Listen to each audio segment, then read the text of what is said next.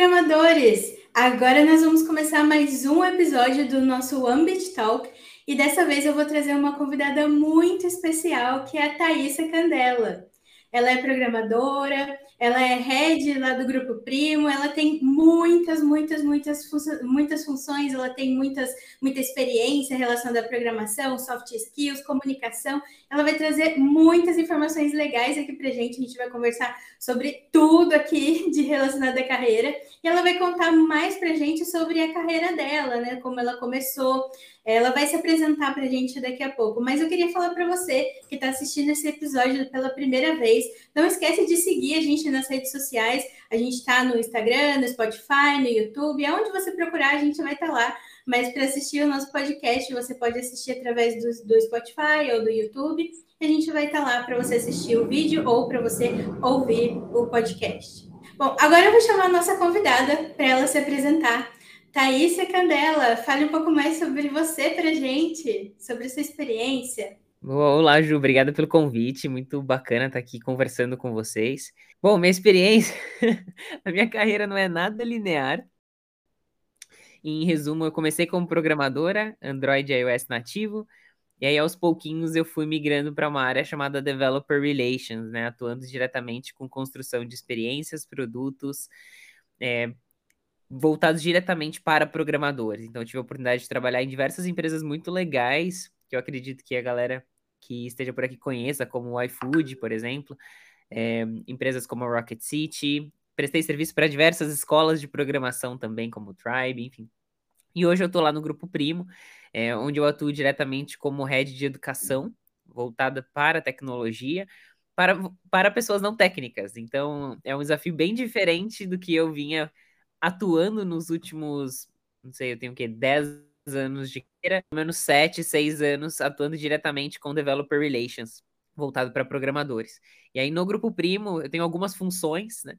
Mas acho que a gente pode resumir a minha função hoje mais como uma pessoa voltada para é, ensinar tecnologia e outros tipos de conhecimentos relacionados a negócios para pessoas não técnicas, tá? Legal. Então, essa é muito difícil, né? A gente é, falar sobre, falar assim, ah, Thaísa, ela é isso, mas é porque você faz muitas coisas, você, né? E aí, como você falou, é uma carreira não linear, e é isso que é tão interessante, porque você não seguiu um caminho, né? Você passou por várias etapas e hoje você você está em, em um caminho que você consegue dizer é, aquelas experiências que você teve, você consegue dizer o que é legal, o que, que não é legal, de acordo com a sua perspectiva, né? O que você viu, as suas experiências, isso é muito legal, né? E a gente vê durante todo o tempo, assim, na carreira, a gente vê pessoas que estão começando e geralmente a dificuldade delas é essa, né? de entender um caminho, né? Como que eu sei o caminho que eu vou seguir, né? E, e, a gente fala bastante sobre isso aqui também no curso, porque as pessoas que começam a programação não necessariamente são aquelas pessoas que estão começando do zero, né? Quem começa não é quem está começando. Geralmente tem muitas pessoas que estão migrando de carreira, né? Elas encontram muito essa dificuldade. No seu caso, você não migrou propriamente dito, porque você continuou na área, na área de tecnologia, você só mudou um pouco as suas atribuições, suas funções, mas como que foi para você esse processo de migração? Que você começou como dev mobile, né? Você começou com desenvolvimento de dispositivos móveis uhum. e depois você foi migrando. Como foi esse processo para você? Legal. Acho que é legal contextualizar que eu nunca fui aquela criança que queria ser programadora tá? Eu acho que isso é bem legal comentar, porque muitas pessoas acham que pessoas que se tornam programadoras, que entram para a área de computação, eram pessoas que já fuçavam em computadores quando adolescente e tudo mais. A minha história é muito diferente. Meu sonho era ser diplomata, né? Meu sonho era fazer relações internacionais, é, saber Legal. pelo menos cinco idiomas antes dos 30, era viajar por muitos países, era trabalhar com comunicação, leis. Então, eu tinha isso desenhado já durante toda a minha adolescência, eu tinha um plano para que isso acontecesse. E a grande questão é que eu entrei no colégio técnico e não tinha nenhum curso voltado para humanas. Então, por mais que eu me uhum. considerasse uma pessoa muito de humanas, eu entrei num curso de processamento de dados, onde eu fui exposta a pelo menos 12 linguagens de programação. Então, eu não fazia Meu ideia Deus. de onde eu estava entrando. Então eu tive contato com Assembly, com C, C++, VB, eu comecei com Delphi, JavaScript, C Sharp, ASP.NET, enfim. Então eu entrei num contexto onde eu não sabia onde eu estava entrando e eu fui me permitindo. Eu acho que isso é uma das coisas mais fantásticas que aconteceu na minha vida, né? Entre tantas coisas incríveis assim da minha trajetória, eu me permiti e aos pouquinhos eu fui descobrindo que eu curtia aquilo ali, sabe? Uhum. Eu fui uhum. descobrindo que existia um lado exatas dentro de mim, eu costumo dizer, né? E foi literalmente isso. Eu comecei a prestar Olimpíadas de Matemática, eu comecei a prestar para programas relacionados à computação, eu me tornei monitora, eu ganhava um salário da Unicamp para ajudar os outros alunos com todas as matérias. Que né? legal. Né? Independente do que fosse. Então, assim, eu me permiti né? E eu acho que isso é uma das principais, uma das primeiras dicas que eu posso deixar para as pessoas é se permitam conhecer. Só que dificilmente você vai poder tomar a decisão se você gosta ou não de uma tecnologia de front-end, de back-end, de design, de IoT, se você não experimentar. É muito difícil. Ah, eu ouvi alguém falando lá que front-end é assim. Tudo bem, é a opinião da outra pessoa, né? Então eu me permiti. E foram três anos três anos ali em contato com tecnologia, consegui né, o meu primeiro emprego na área. É, mas eu ainda queria ser diplomata, olha só que loucura, né? Por mais que as coisas, as coisas começam a fluir. E aí, eu cheguei a um ponto onde eu me fiz uma pergunta, que foi a pergunta que mudou tudo, todo o jogo para mim. Que foi, Thaisa, o seu sonho é ser diplomata? Ou através da diplomacia você tem um objetivo? E eu percebi que a resposta da Thaisa era: não, diplomacia não é o fim, porque tem gente que tem o sonho de ser alguma coisa. Eu tenho o sonho de ser médico, tenho o sonho de ser programador tal. Beleza. Mas não era o meu sonho. Eu descobri que ele era um meio para eu atingir o meu sonho. Né? E aí eu falei, pô, então, por que não substituir a diplomacia, relações internacionais, por tecnologia? Então, eu me propus e me dispus a isso, né? E aí, então, depois do colégio técnico, eu já prestei Unicamp logo em seguida, né? No mesmo, mesmo ano ali. Entrei, passei de primeira, foi um susto. E eu falei assim: é melhor aproveitar, porque a gente não sabe se vai passar de novo, né? Então, é verdade. Falei, vou, vou ficar com essa oportunidade. Entrei em matemática. Nossa, é, que legal. Nesse mesmo ano eu já consegui um estágio super legal em programação. E aí eu comecei a trabalhar, então, na Dextra, que era uma software house. Uhum. E meu primeiro meu primeiro emprego de fato foi com desenvolvimento iOS. Eu nunca tinha visto isso na minha vida, trabalhando com Objective-C, nem é a linguagem atual, né? Depois é eu fui bem antiga mesmo. É, eu fui para um projeto em Android, que era o que eu mais gostava, é o que eu mais gosto até hoje, é o que eu continuo programando. É, depois eu fui para um projeto que me colocaram que era back-end e Android, então eu fazia ponta a ponta as funcionalidades, enfim, com clientes super legais, esse projeto para Google, para Marisa, para Nextel, para CIA, enfim, muito legal. Mas eu sou uma pessoa inquieta. Hum. E eu imagino que muita gente aconteça isso, né? A pessoa tá lá trabalhando, tá gostando do que tá fazendo, mas percebe que tem alguma coisa faltando. Ainda não é aquilo, né? Você tem aquele sentimento que você ainda não chegou onde você queria. Né? Exatamente. E eu nem tô falando de chegar no sentido de salário, claro, estava no começo uhum. da minha carreira, mas eu percebi que aquilo, por mais que eu gostasse muito de programar, eu não queria ficar sentada pro resto da vida atrás de um computador. Sim. E tem uma coisa, e tem uma coisa também que o pessoal pensa assim, quando eu chegar lá, quando eu for sênior, eu vou estar onde eu quero. E aí vai acabar a minha vida, assim, acabar a vida no sentido assim, ok, cheguei pronto, né? E a gente tem muito esse pensamento assim, mas eu acredito que sempre, independente de, por exemplo, você foi, você entrou na sua carreira, você, você já é sênior, você já conseguiu muitas coisas, mas ainda vai ter uma coisa faltando, você ainda vai precisar fazer alguma coisa, assim, ainda vai ter aquele sentimento, né?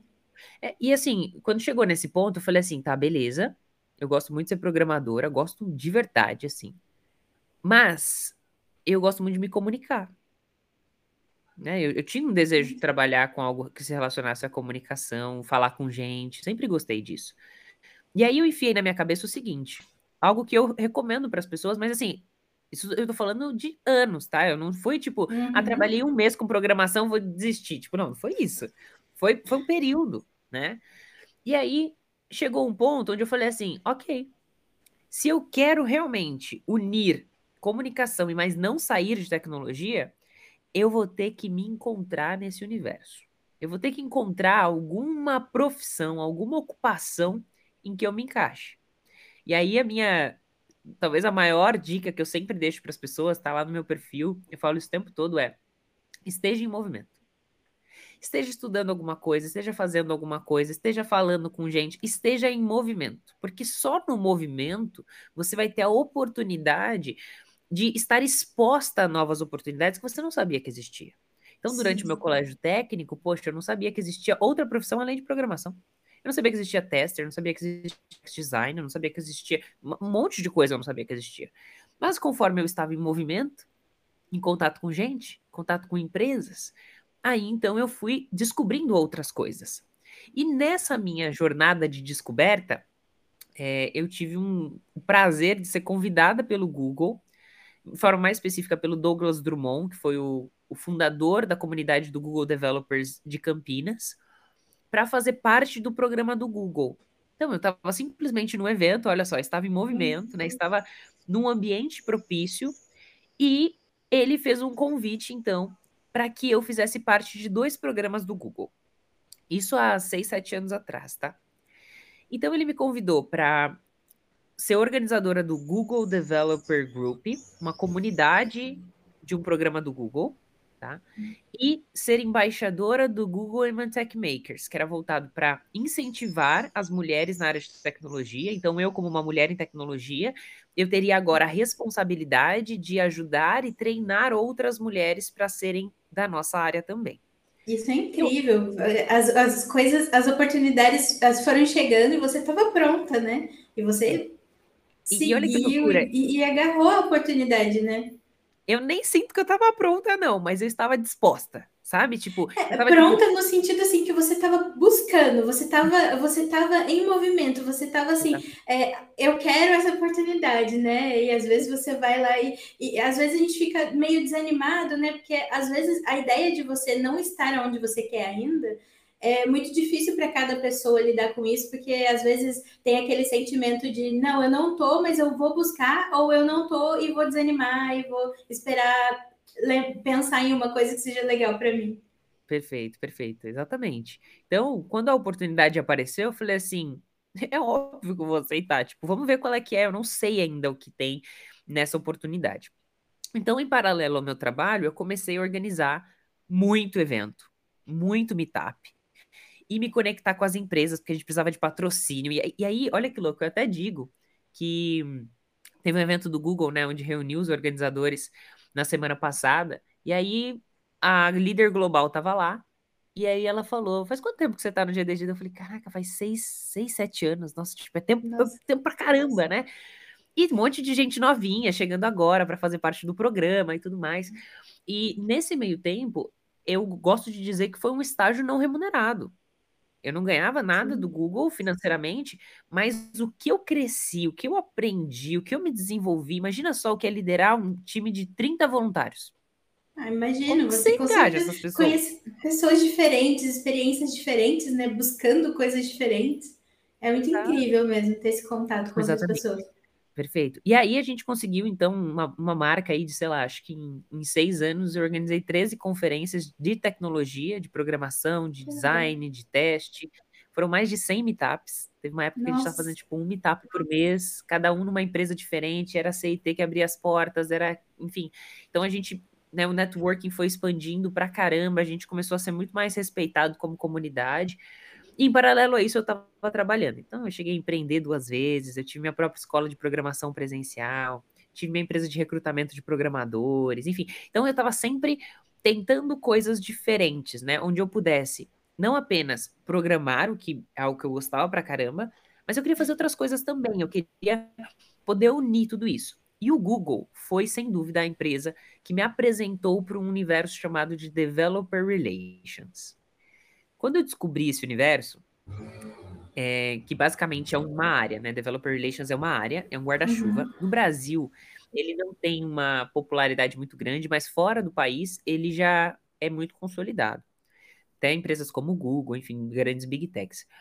A área de Developer Relations é uma área que une comunicação, programação e comunidade. Quando Incrível. eu vi isso, eu falei assim. Isso é muito legal. É, tipo, é isso. Eu não preciso sair da programação para me comunicar. Eu posso comunicar tecnologia.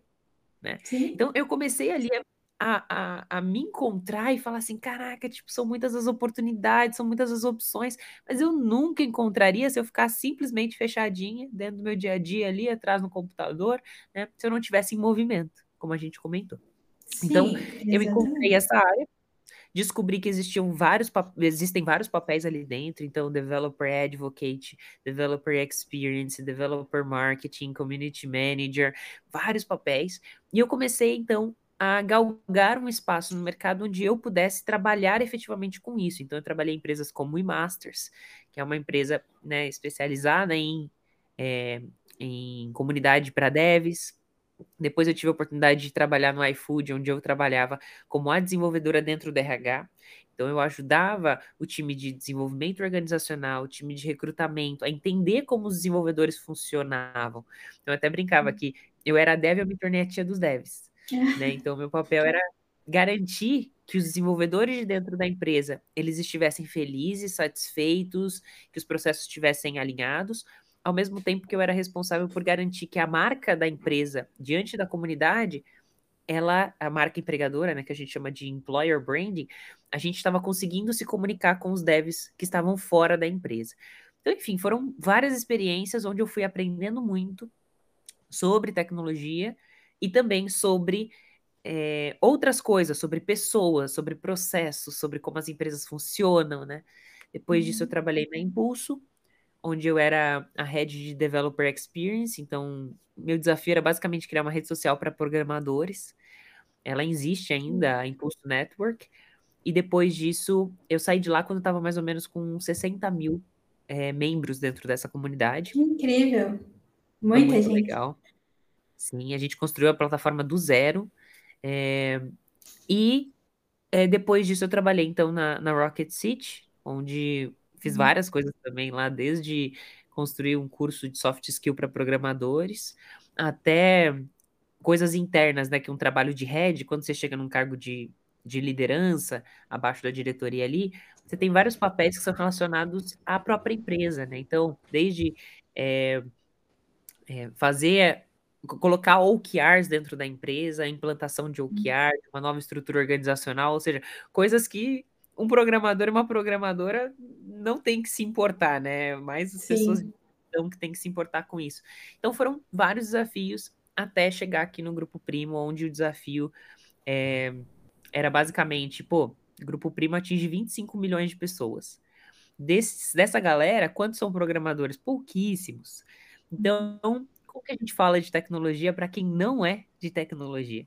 Desafio é um desafio, é um é. desafio bem grande. É, e aí até comprei uns.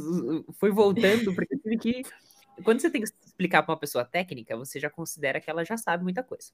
Sim. Agora, quando você vai explicar para uma pessoa não técnica, você tem que saber explicar, tipo, isso para falar sobre isso aqui. Então, Exatamente. eu fui para as profundezas do sistema operacional, assim, tipo, eu tive que voltar, assim, vários passinhos, né? Lógica de programação, estrutura de dados, revisar todas essas coisas para que a gente pudesse trazer uma, uma educação de qualidade para as pessoas e conseguisse responder dúvidas difíceis. Meu, por que isso aqui funciona desse jeito? Né? Então, Sim. foi um momento onde eu acabei me aproximando de novo né, desse conteúdo mais técnico, mas com o objetivo de explicar para pessoas não técnicas, né, em grandes veículos de comunicação que atingem milhares de pessoas. É, e isso é muito incrível, tudo isso que você falou, a gente consegue perceber a quantidade de possibilidades que um programador tem, né? Ou que alguém que queira entrar na área de tecnologia que não tenha tanta afinidade, assim, que goste de programar, mas não é aquilo, é que tem outras habilidades que queiram desenvolver. São tantas possibilidades, são tantas coisas que às vezes quem olha de fora não tem a menor ideia, né? E muitas vezes as pessoas atrelam é, essa visão do programador como se fosse uma pessoa solitária sentada em uma mesa, programando o dia todo, escrevendo código. Né? E às vezes é um desafio a gente fazer as pessoas, até quem está começando, né, os alunos entenderem que o programador não escreve código, né? A, a, profissão de um programador, ela, ela, envolve muito mais coisas. A gente precisa entender, ter um olhar analítico das coisas, é, ter a visão na, na, solução do problema, sempre buscar uma solução, né? E entender que, ah, não tem uma linguagem melhor, né? Então, assim, quem olha de fora tem essas, essas barreiras, assim, de entender como é a vida do programador, né? Então você falou bastante sobre a comunidade, a comunidade é muito importante, né? Eu participo também de algumas comunidades e a nossa aqui da One Code, a gente está expandindo cada vez mais, a gente tem muitas atividades ali, justamente para fazer eles entenderem que o programador não escreve só código, né? Que o programador é muito além disso. Isso é, é muito interessante, mas é, assim, pelo que você viu, é claro que né, você teve uma experiência excelente tendo, trabalhando com comunidade, mas você acredita que uma pessoa que não tem, uma pessoa mais tímida, uma pessoa que tem mais dificuldade de se relacionar, uma pessoa que não gosta muito desse contato é, com muitas pessoas, com comunidade de pessoas diferentes, você acha que é, como, como que a pessoa poderia aprender a, a ter essa é ter, é ser uma pessoa mais sociável, digamos assim, se relacionar melhor com as outras pessoas? Excelente pergunta. Bom, eu vou dar o meu exemplo de novo, tá? Eu sempre gostei muito de me comunicar, mas eu tenho, eu tenho provas de que quando eu comecei na comunidade, eu era a pessoa dos bastidores. Eu era a pessoa que organizava o evento uhum. e encontrava na comunidade pessoas potenciais palestrantes. E eu convidava essas pessoas, falava, caraca, tipo, vem aqui, faz uma palestra pra gente, pô, compartilha seu conhecimento. Eu sempre fui a pessoa dos bastidores. Sempre. Mas você nunca foi tímida. É, é, é, que depende, né? A timidez é o medo do julgamento, uhum, né? Então, assim, claro que se você, pô, vou dar um exemplo de quando eu fiz a minha primeira palestra, tá? Eu já tinha organizado vários eventos. Só que chegou um dia que teve um evento voltado para mulheres. E esse evento era de Android. Só que o palestrante não foi. Ai, Nesse dia, a galera começou a me cutucar. Thaís, vai lá. Thaís, é vai você? Lá. Vai lá. Vai lá, não, Thaís, vai. Eu nunca tinha, nunca tinha palestrado para ninguém, nunca. E, e, é muito legal porque o Rodrigo Pokémon, que é um cara que trabalhou comigo no Master, bem conhecido dentro da comunidade de PHP, ele, ele me conheceu numa época onde eu falava assim: eu nunca vou palestrar para as pessoas. Mais de 10 pessoas, você tá louco, tipo, eu nunca vou fazer isso. Eu não tenho, mas o meu problema não era questão de timidez, meu problema é que eu falava, meu conhecimento não é suficiente.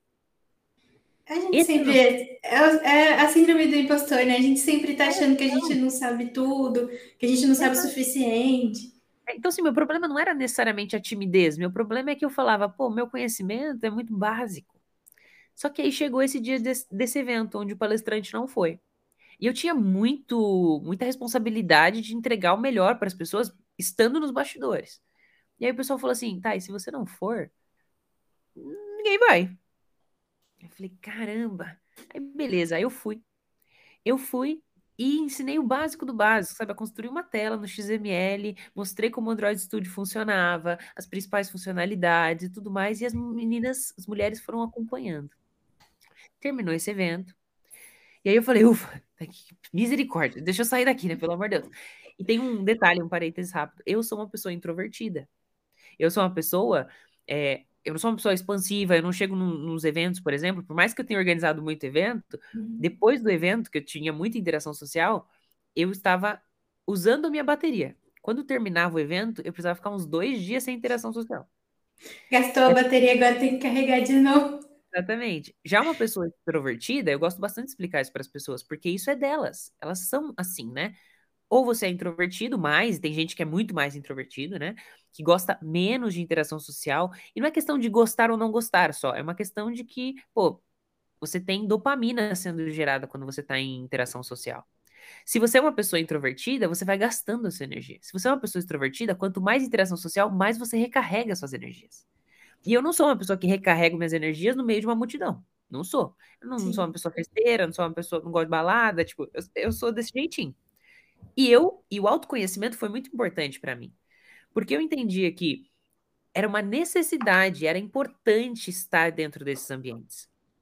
Mas eu também sabia que depois disso eu precisava ficar ali com só com os amigos mais próximos, mais para recarregar minhas energias. Então, beleza. Passou esse evento, foi, foi muito legal. E aí começaram a aparecer outros convites. de novo, você está em movimento, se você se permitir ser visto, pessoas, os convites vão começar a acontecer. Sim. E aí uma empresa começou a me convidar aqui, outra empresa começou a me convidar ali, um evento começou a me convidar lá para semestre de cerimônia, eu fiz apresentação de grandes eventos, daqui a pouco eu estava diante de 1.600 pessoas, de 2.000 pessoas, de 3.000 pessoas, porque os, as oportunidades foram aparecendo. E eu fui entendendo que aquilo, poxa, era uma oportunidade para eu me desenvolver. Porque por mais que depois disso eu me tornei professora de comunicação, né? Então eu dei aula durante quase quatro anos numa escola chamada Escola Conquer. Poxa, antes disso eu nunca imaginava que isso seria possível, mas independente das técnicas, você só aprende a se comunicar se comunicando. Com. Você só perde a timidez quando você aceita se expor. Então eu comecei a entender que existia valor no meu conteúdo, comecei a perceber que se eu quisesse me desenvolver, eu tinha que aceitar os desafios, por mais difíceis que, difíceis que parecessem. E aí Sim. eu fui. Aquilo foi se tornando algo mais natural. Estar com o microfone diante de X mil pessoas, tá tudo bem, não vou morrer. Né? Tipo... Quando, você, quando você produz conteúdo também, quando você fala no Instagram, você agora, por exemplo, eu, eu olhei lá no Instagram, porque tá sempre, né? Então, você tá com 38 mil. Então, quando você fala ali, você tá falando para pelo menos 38 mil pessoas a não ser aquelas outras que não são seguidores, que vêm também seu conteúdo. Mas assim, é, quando a gente produz para o meio digital, a gente não tem ideia de quantas pessoas estão vendo, né? Exato. E às vezes pode ser mais fácil começar pelo digital, porque você não está vendo mesmo a outra pessoa do outro lado. Né? Exatamente. E eu até digo para as pessoas, pô, depois que você passa dos 10 mil, para você começa a não fazer tanta diferença. 10 mil, 20 mil, 30 mil, 38 mil. Você perde a noção, porque o que é 38 mil pessoas? Não sei. Não consigo nem imaginar o que é 38 gente, mil pessoas. Acho que eu nunca estive num lugar com 38 mil pessoas. Nem tem Nada. Então pode ser mais fácil você começar fazendo, às vezes, stories só para o close friends. Fala lá como foi teu dia, aprendeu alguma coisa nova, faz um story. Mas, de novo, por mais que existam técnicas, e de fato existem técnicas, né, para você ir perdendo medo e tudo mais, você precisa aceitar se expor. Porque seu cérebro vai começar a achar que aquilo não é o fim do mundo. Ele vai começar Sim. a entender, e, e, você precisa entender quais são os benefícios. Então eu comecei a entender que existiam muitos benefícios em estar exposta naquele contexto. Né? Eu me estava me desenvolvendo, a minha, minha comunicação há seis anos atrás e a minha comunicação hoje é completamente diferente. Completamente. Tem as técnicas, mas tem a experiência. Nada Nada substitui a experiência. Nada substitui eu, por exemplo, hoje poder chegar aqui e falar: eu dei 330 palestras em quatro anos. Muita coisa, meu Deus. É muita é coisa. Que... Mas assim, quando você está fazendo também é uma coisa que você não tem ideia, né? Você fica pensando assim, quando você está no dia a dia que você está produzindo, ai, foram cinco, foram dez, foram não sei quantas, assim, você só vai fazer, ah, né? Você vai produzir. Eu só, só sei porque eu sou metódica, eu tenho uma planilha onde eu anoto. Então, assim, daí chega um dia eu, é, onde eu sento e aí eu faço um count lá e beleza, aí eu vejo, mas de fato é isso, você vai, você vai fazendo, né? Você vai dando aula. Não é tão, tão bizarro, né, na sua cabeça. Mas tem um ponto que para mim foi o mais importante de todos. Sim, eu me desenvolvi, eu me expus, né? Eu tive visibilidade, é, anos depois, logo em 2018, o Google me enviou para a Califórnia por conta do resultado daquilo que a gente estava construindo. Então, eu participei do Google I.O. 2019, ele me enviou de novo. 2020, ia me enviar de novo, veio pandemia. Então, assim, muitos, muitos presentes vieram em decorrência de eu estar em movimento. Muitas coisas que eu não planejei. Eu não planejei, não esperava nada disso. Fui para Buenos Aires palestrar num evento de mulheres na área de tecnologia. Então, assim, foi aparecendo e é o que você falou. Eu estava lá, estava disposta, estava. Talvez não me sentia tão pronta, mas talvez eu tinha o suficiente para conseguir entregar algo de valor. Mas o mais importante para mim, é, e a gente conversa muito com a galera de comunidade, você também deve ter muito esse uhum. pensamento, uhum. é, é faça sem olhar a quem. Exatamente. Isso é importantíssimo. A gente não, não tem noção. Eu perdi completamente a noção, e não é de hoje. Você também provavelmente já perdeu a noção de quantas vidas você impactou. Nossa, não dá para saber. E se você impacta a vida de uma pessoa, você impacta a vida de todo mundo que está ao redor dela. Sim, com e certeza. E eu, eu só consegui perceber isso muitos anos depois dessa palestra de Android que eu fiz. Quando eu estava na Campus Party, é, eu ainda não era relevante no Instagram. Tinha, tipo, quatro fotos de planta lá, alguma coisa assim. Eu era, a gente sempre começa com umas fotos assim. Totalmente low profile. E aí, é, eu tava na campus e foi muito bizarro, porque as pessoas queriam parar para tirar foto comigo. E eu fiquei tipo, mano, é muito estranho. Tipo, como que tipo, Como assim que essas pessoas querem tirar foto comigo? É, que bizarro, né? Isso foi, tipo, sei lá, 2019, né? Já faz um tempinho. E aí chegou um ponto onde algumas pessoas estavam me parando e uma pessoa me parou e falou assim: Eu não quero foto. Aí eu falei: como que eu posso te ajudar, né? Tipo, como assim? Eu não tô sabendo como lidar com essa situação, né? Foi bizarro, foi, foi bem bizarro. Enfim, e aí ela virou para mim e falou assim: Você lembra de mim? Eu falei: Nossa, eu não lembro, desculpa. Ela falou assim: Eu tava naquele evento onde você ensinou os primeiros passos de Android. Eu falei: Nossa, que legal, tipo, faz tempo, né? Ela falou assim: Então, naquele dia eu sou estudante de música da Unicamp, acabei de me formar. E eu queria te contar que aquele dia eu decidi que eu queria ser como você. Eu queria ser uma desenvolvedora Android. E hoje eu tô trabalhando numa empresa aqui em São Paulo e, e eu fui efetivada como desenvolvedora Android. Eu queria muito te contar isso pessoalmente. Então, por mais que eu tinha suas redes, tinha o seu WhatsApp e tudo mais, uhum. eu queria te contar pessoalmente.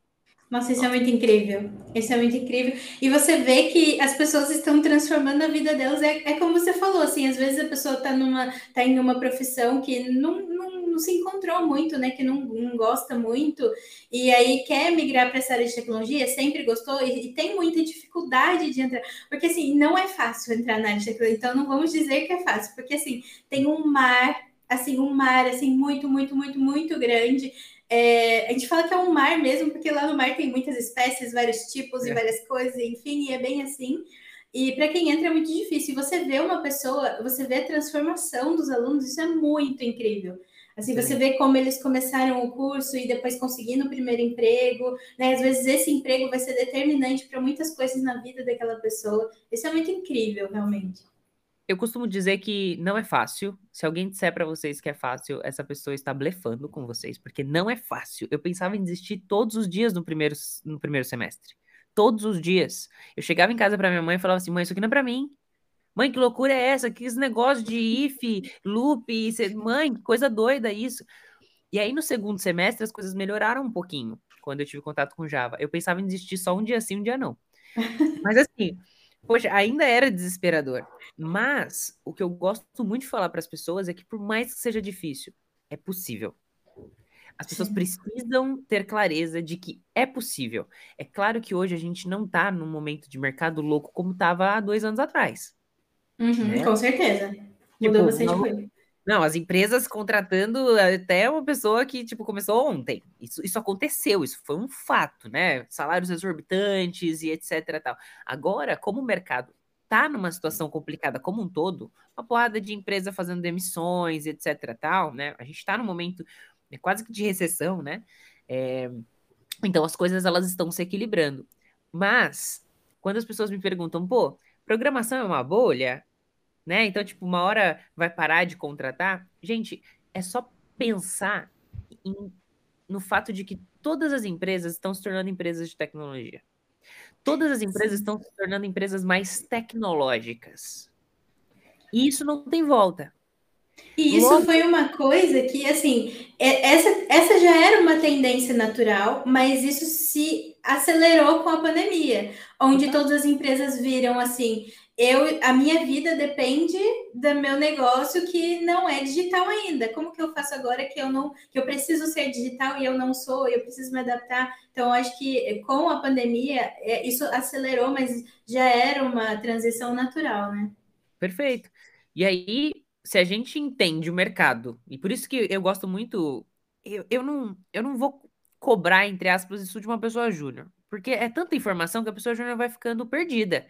Então, assim, foca ali, aprender a programar tal. Mas a pessoa que é pleno e sênior, ela precisa entender como o mercado tá. Olha para o mercado como um todo. Quando a gente olha para o mercado e entende o que está acontecendo, né? Esses layoffs, enfim, tudo, todos os movimentos de mercado e da economia, quando a gente começa a entender melhor isso, a gente entende para onde a gente está indo, né? E as oportunidades que nós como profissionais temos. Logo, se as empresas estão se tornando cada vez mais tecnológicas, a demanda por programadores e por pessoas da área de dados, que também é uma outra área que está absurdamente aquecida, só vai aumentar. Só vai Com aumentar. certeza. Né? Então, é, não é uma bolha. Programação não é uma bolha. Talvez a bolha seja o marketing irresponsável, que Com fala que as certeza. pessoas vão aprender a programar em um mês. Isso não é verdade. Você não aprende a programar em um mês, desculpa. Né? Você pode aprender a fazer alguma coisa minimamente funcionar, né? Copiar o que as pessoas estão fazendo, isso você consegue fazer mesmo. Mas programação é uma, é uma profissão de prática. Você aprende através da prática, de programar, de colocar a mão na massa, de passar por problema, de enfrentar erros. E aí você aprende a lidar com esse erro, e aí logo vem um outro erro do qual você nunca passou por isso. Então, é uma profissão de prática. Com certeza. E, e, e essa, esse pensamento, assim, de quem está começando, esses dias a gente estava conversando sobre esse assunto numa mentoria, que a ideia é que quando você entra em uma, quando você começa a estudar alguma coisa, que você está conhecendo uma área diferente, é, você enxerga a dificuldade a partir do momento que você vê diferenças naquela forma que você está acostumado a pensar. Então, se você é uma pessoa de humanas, você não está acostumado a pensar de uma forma mais lógica, de uma forma mais técnica. Então, para você é muito difícil. Você tem aquela fase de se acostumar né, com, com aquele mundo. Até que você falou que no seu segundo ano as coisas melhoraram, mas talvez porque você já, como já tinha já estava se acostumando a pensar daquela forma. É claro que mudando disciplina, mudando professor, mudando várias coisas, mas assim, eu acredito que quando, quando você já está um tempo, você começa a se acostumar com aquele raciocínio e aí fica mais fácil. Também uma pessoa, é, um programador querer ser médico, por exemplo, vai achar muita dificuldade, porque a medicina é algo extraordinário, tem muita coisa que você precisa entender e pensar de uma forma diferente. Então você tem que adaptar, além do seu conhecimento, o seu pensamento, a forma como você pensa, a forma como você faz as coisas, né? Então, é, muitas vezes as pessoas tratam como difícil ou impossível uma coisa que é totalmente diferente daquilo que ela está acostumada. E, e assim, como você tem bastante contato com muitas pessoas de várias áreas, assim, até de quem não é programador também, né, nos, nos eventos que você participa, é, como que você vê, assim, qual que é a maior dificuldade que você enxerga em quem está começando? É, é realmente esse mar de conhecimento, essa, essa dificuldade de se direcionar, qual é realmente, assim, o que você acha que faz as pessoas desistirem? Legal. Eu acho que tem algumas coisas que fazem as pessoas desistirem, mas escolhendo uma delas, é que as pessoas que estão iniciando têm muita dificuldade de focar. Isso é uma coisa que eu percebo, porque elas ouvem linguagem de programação. Aí alguém fala, um influenciador vai lá e fala assim: não, porque JavaScript é a tecnologia. Ela tá seguindo uma porrada de influenciador, só que o outro ele usa Python. Só que Sim. o outro usa um framework muito específico, né? Um usa Vue, o outro usa React. E aí e segue alguém que usa Java. Aí a pessoa fala, Jesus, toma conta, eu vou ter que saber tudo isso. Não, aí vem é... um que fala assim, é, ele fala assim, não, JavaScript tá no hype, é a melhor linguagem. Aí daqui a pouco vem o outro e fala, JavaScript vai morrer. É. Aí ele fala, meu Deus, o que, que eu vou fazer? Exato, então assim, é, a pessoa não consegue, e, e assim, é possível, por exemplo, aprender a programar sozinho via YouTube? É, só que tem um grande problema na vida que as pessoas precisam entender e admitir. Ser autodidata não é para todo mundo. E, infelizmente, as pessoas. É, a ideia é que todo mundo desenvolva a habilidade do autodidatismo. Com o tempo, você vai ter capacidade para buscar sozinho seus, suas soluções. Mas muita gente, na hora que inicia, não tem essa habilidade. Ou seja, ela não tem a capacidade de curar um conteúdo de ver se aquele conteúdo é bom o suficiente, porque ela não tem conhecimento ainda. Ela não consegue construir um caminho. E uma Aí coisa ela importante, um pouco... só te cortando um pouquinho que você está falando, que tem a ver com o que você está dizendo, que as pessoas confundem muito a, a questão de ser autodidata, é, é, a pessoa conseguir aprender sozinho, que não é só isso, né? O autodidata não é só a pessoa que sabe, que consegue aprender sozinho sem alguém explicando. Tem todo esse caminho que você falou, a pessoa saber fazer a curadoria do conteúdo, saber para onde ela vai, como ela escolhe o caminho. Então, o autodidatismo tem a ver também com isso, não é só você conseguir aprender sozinho, né? Excelente. O autodidatismo, é, eu gosto de falar assim, é o seguinte, e aí é muito. A pessoa tem que admitir que ela não é boa para isso, tá? Vou dar um exemplo. Autodidatismo é você estudar coisas chatas.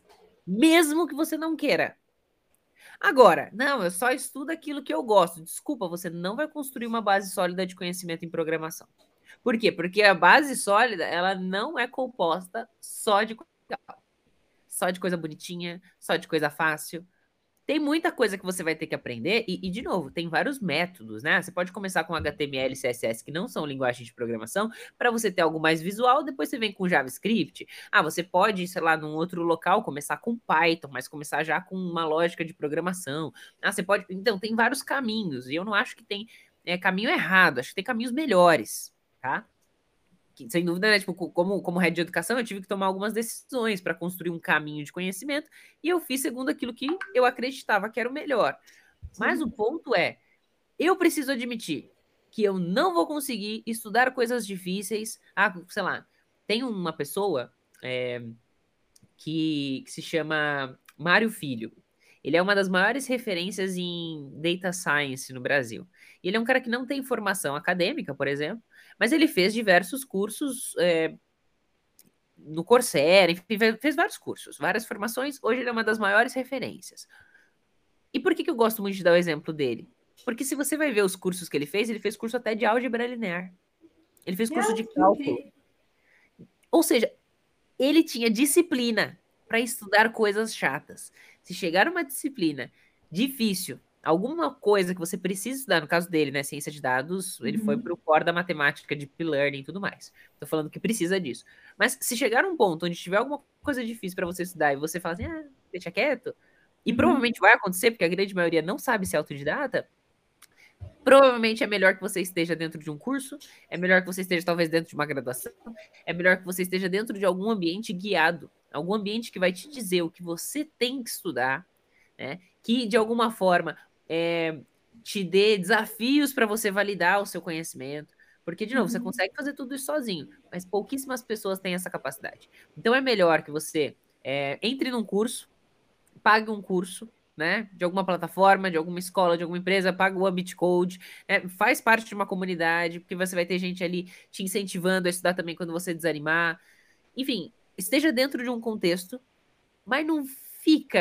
Tem gente que chega para mim e fala assim: Nossa, eu comprei 10 cursos. Eu falei: Quantos você ter? Sim, sim. Não adianta você ter 10 cursos. Ter curso não vai fazer você aprender.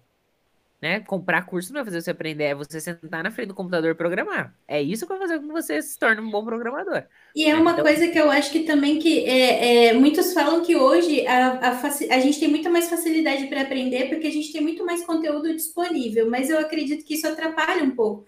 Porque essa pessoa que compra 10 cursos é uma pessoa que foi impactada por, por, por marketing de várias empresas, dizendo para elas: ó, oh, aqui tem coisa que os outros não têm. Olha, aqui a gente fala uma coisa mais avançada. Olha, aqui. Aí a pessoa: não, não, eu preciso também disso, eu preciso também disso. E não sabe para onde vai, né? E, e, isso acaba confundindo um pouco também. Exato. Então, assim, pega um caminho. É, esse caminho não vai ser completo 100%, óbvio que não. E aí, conforme você for tendo demandas, eu gosto de falar isso, que, sei lá, eu comecei como desenvolvedor iOS. Uma outra pessoa, em outro projeto, também desenvolvedor iOS, provavelmente desenvolveu outras habilidades. Fez outras pesquisas no Google. Por quê? Porque o projeto dessa pessoa demandou coisas distintas. Então, quando a gente entra no mercado de trabalho, de verdade, não tem mais curso que atenda todas as minhas demandas. Por Exatamente. quê? Porque o curso ele te dá uma base. Agora, qualquer coisa, qualquer ramificação, né, qualquer branch de conhecimento necessário, você vai pesquisar segundo aquilo que a gente chama de aprendizado sob demanda. Então, um dos exemplos, né, que quando eu estava na Rocket City, eu construí do zero uma plataforma de aprendizado sob demanda chamada Experts Club, que hoje chama Rocket City Plus. Essa é uma plataforma voltada para pessoas que já estão no mercado, que têm uma necessidade específica, tá?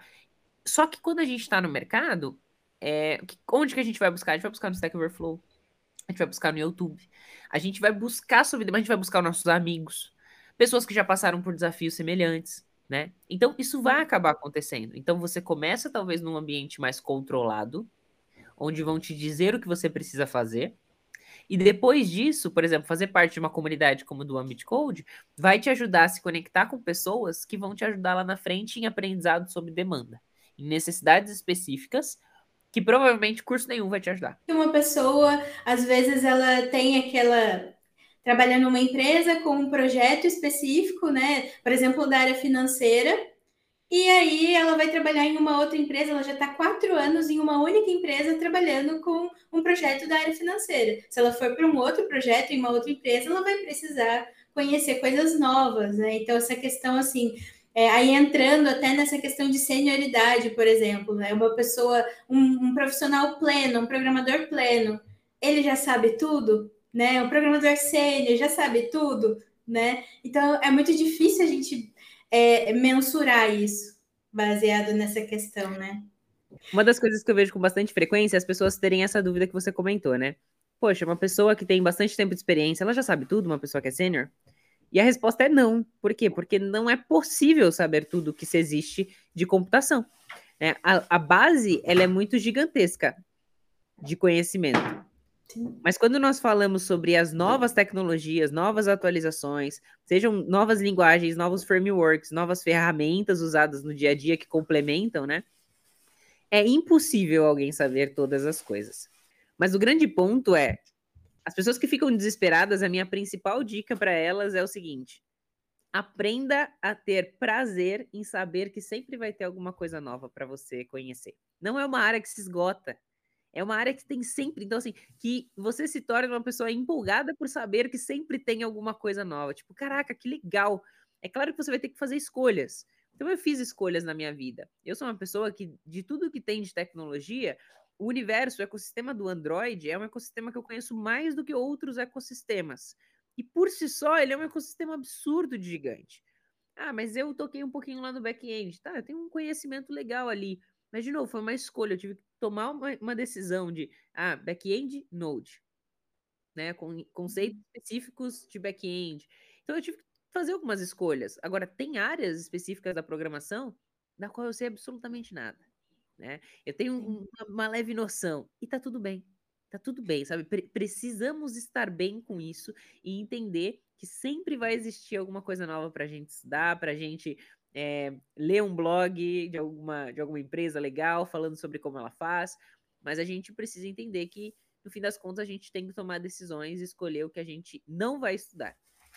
E tem muito também, isso aí tá muito atrelado, a, as pessoas ficam desesperadas porque é muito um senso comum né, de, de, outras áreas ou de outras pessoas, de que se você não souber tudo, você é incompetente, né? Se você não souber tudo, você não vai conseguir desenvolver o seu trabalho de forma correta, né? Então as pessoas ficam preocupadas com essa questão de eu preciso saber tudo.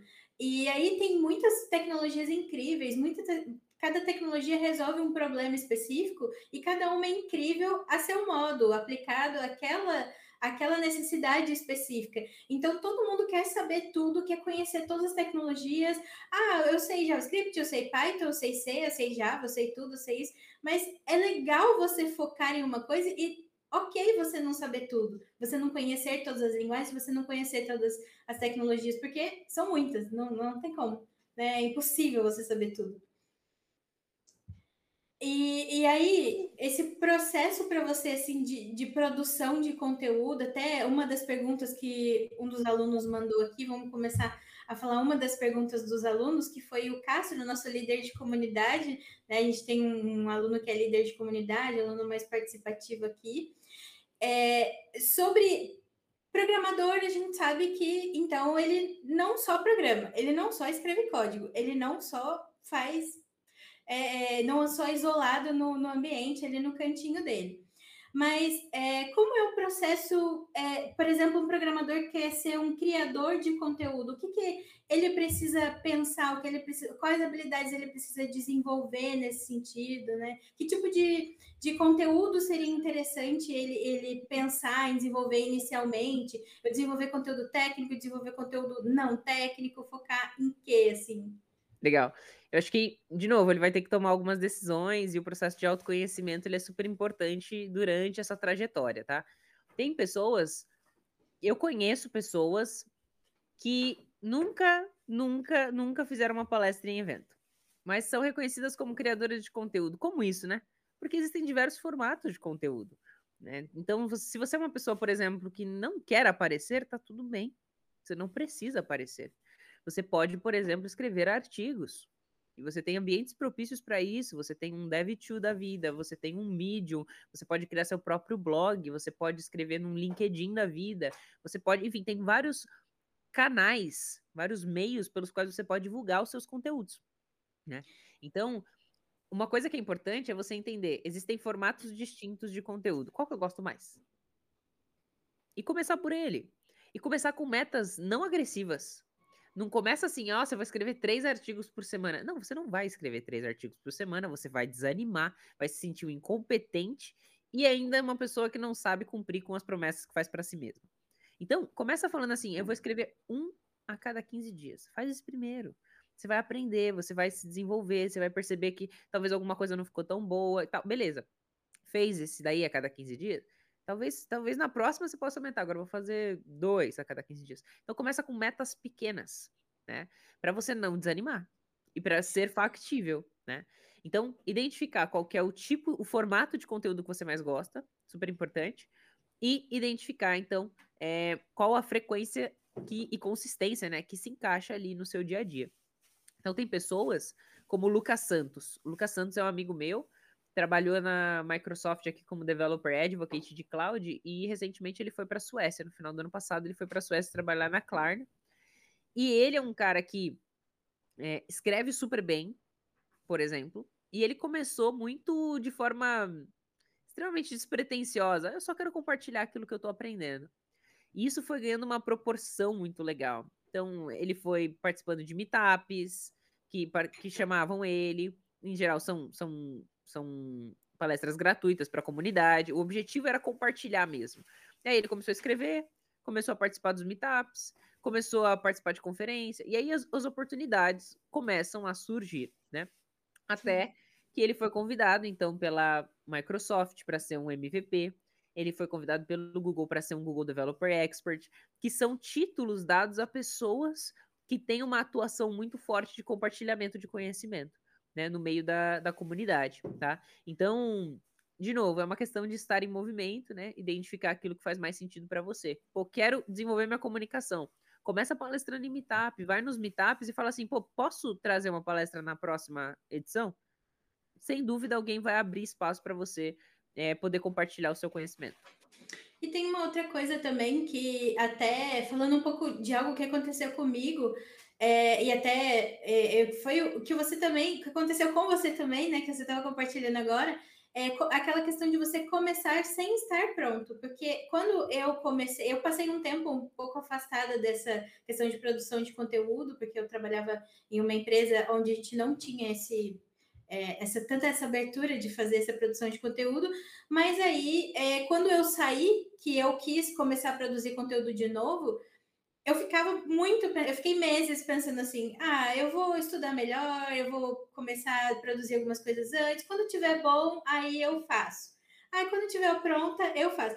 A ideia é que você nunca vai estar, né? Você nunca vai estar pronto, você nunca vai saber qual é a hora. A hora certa é a hora que você começa e que você realmente é, vai melhorando suas habilidades. Então, uma pessoa que tem um pouco mais de dificuldade em falar, qualquer, a melhor ideia é falar.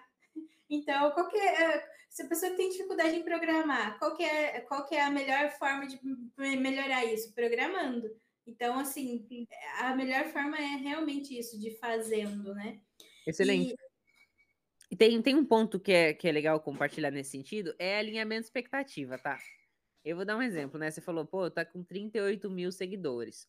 Sim, mas eu comecei com zero. Como todo mundo. Sim. Então, às vezes as pessoas elas começam com uma expectativa de criar conteúdo e ter, tipo, 10 mil likes. Tipo, não, ali é uma expectativa. Pô, eu tô há seis anos no Instagram. Sabe? No começo não tinha isso de like. É normal, você não tem uma audiência gigantesca. Né? Levou um tempo para chegar até 10 mil seguidores. Foi, foi, tipo um trabalho de consistência, de criar muito conteúdo. Então, a escolha da rede social também é importante, tá? Então, por exemplo, se você é uma pessoa que, pô, eu quero virar um influenciador de Instagram. Beleza. Você tem que entender que existe um algoritmo lá por trás, que é uma coisa que a gente fala bastante, né? No nosso Sim. dia a dia. E se você está disposto a entrar numa rede social, você vai ter que jogar o jogo da, da, do algoritmo, né? Então, o Instagram é uma rede de consistência, frequência e quantidade, tá? Então, o que, que bomba no Instagram? Você vai ter que parar e realmente olhar. Né? É um trabalho de estudar aquilo, a plataforma que você escolheu. Agora, eu vou no LinkedIn. Tá, beleza. O conteúdo é um, é um outro formato, é um outro tipo, é um outro jeitinho, tá? Então, tem que escolher. Você vai ter que fazer escolhas, tá? Eu recomendo escolher uma. Ah, é Instagram? Tudo bem, você vai ter um monte de coisa a fazer ali. Você vai ter Reels, você vai ter Post, você vai ter Story, você vai ter entender o algoritmo, entender a audiência que você tem, atrair audiência, tananã. Beleza.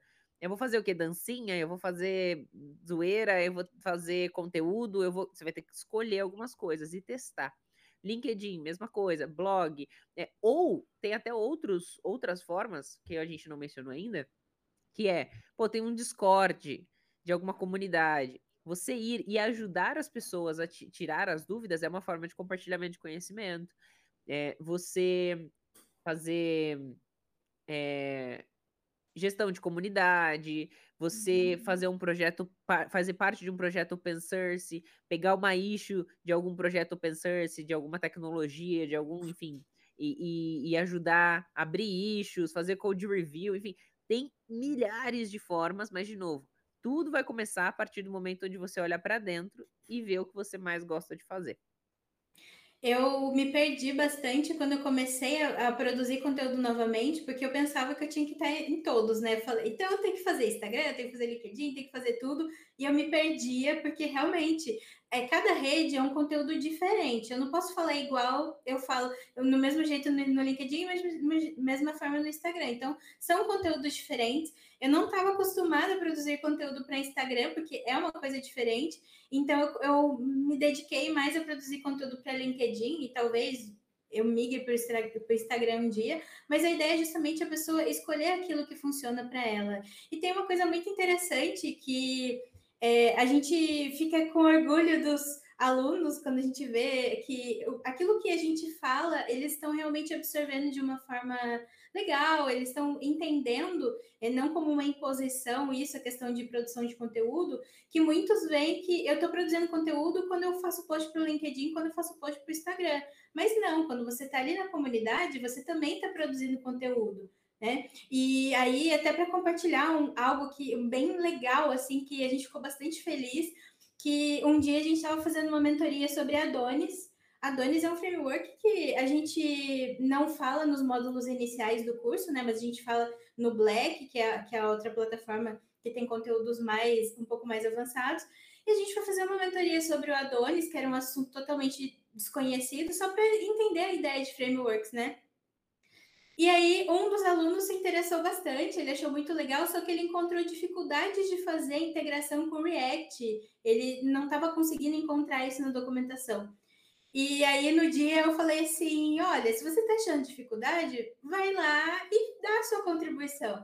Vai lá no GitHub, vai lá no LinkedIn. Nós temos esse poder, nós somos programadores, nós temos esse poder. E foi o que ele fez.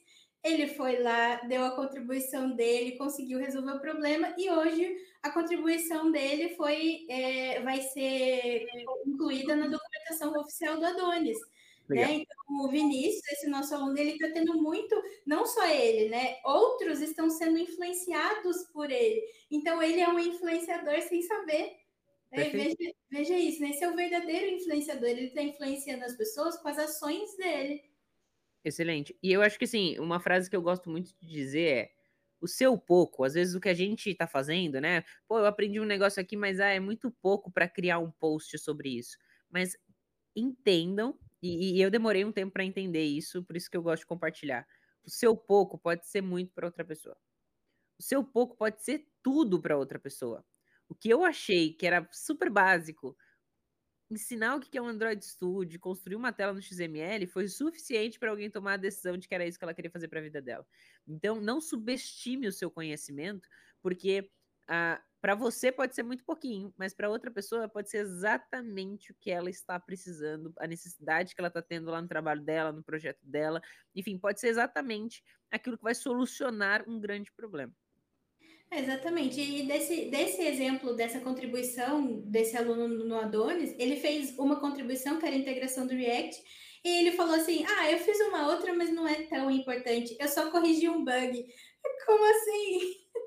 Como assim você corrigir um bug não é importante? Então, as pessoas, principalmente quem está iniciando, eu acho que tem muito esse pensamento. É, o síndrome, a síndrome do impostor é muito, é muito frequente em todo mundo que está começando. Então, eu acho que isso acaba dificultando também no começo. Você sempre achar que o que você tem não é suficiente. Tudo, tudo que você faz ainda não está bom. E isso acaba atrapalhando bastante e acaba deixando as pessoas perdidas nesse sentido.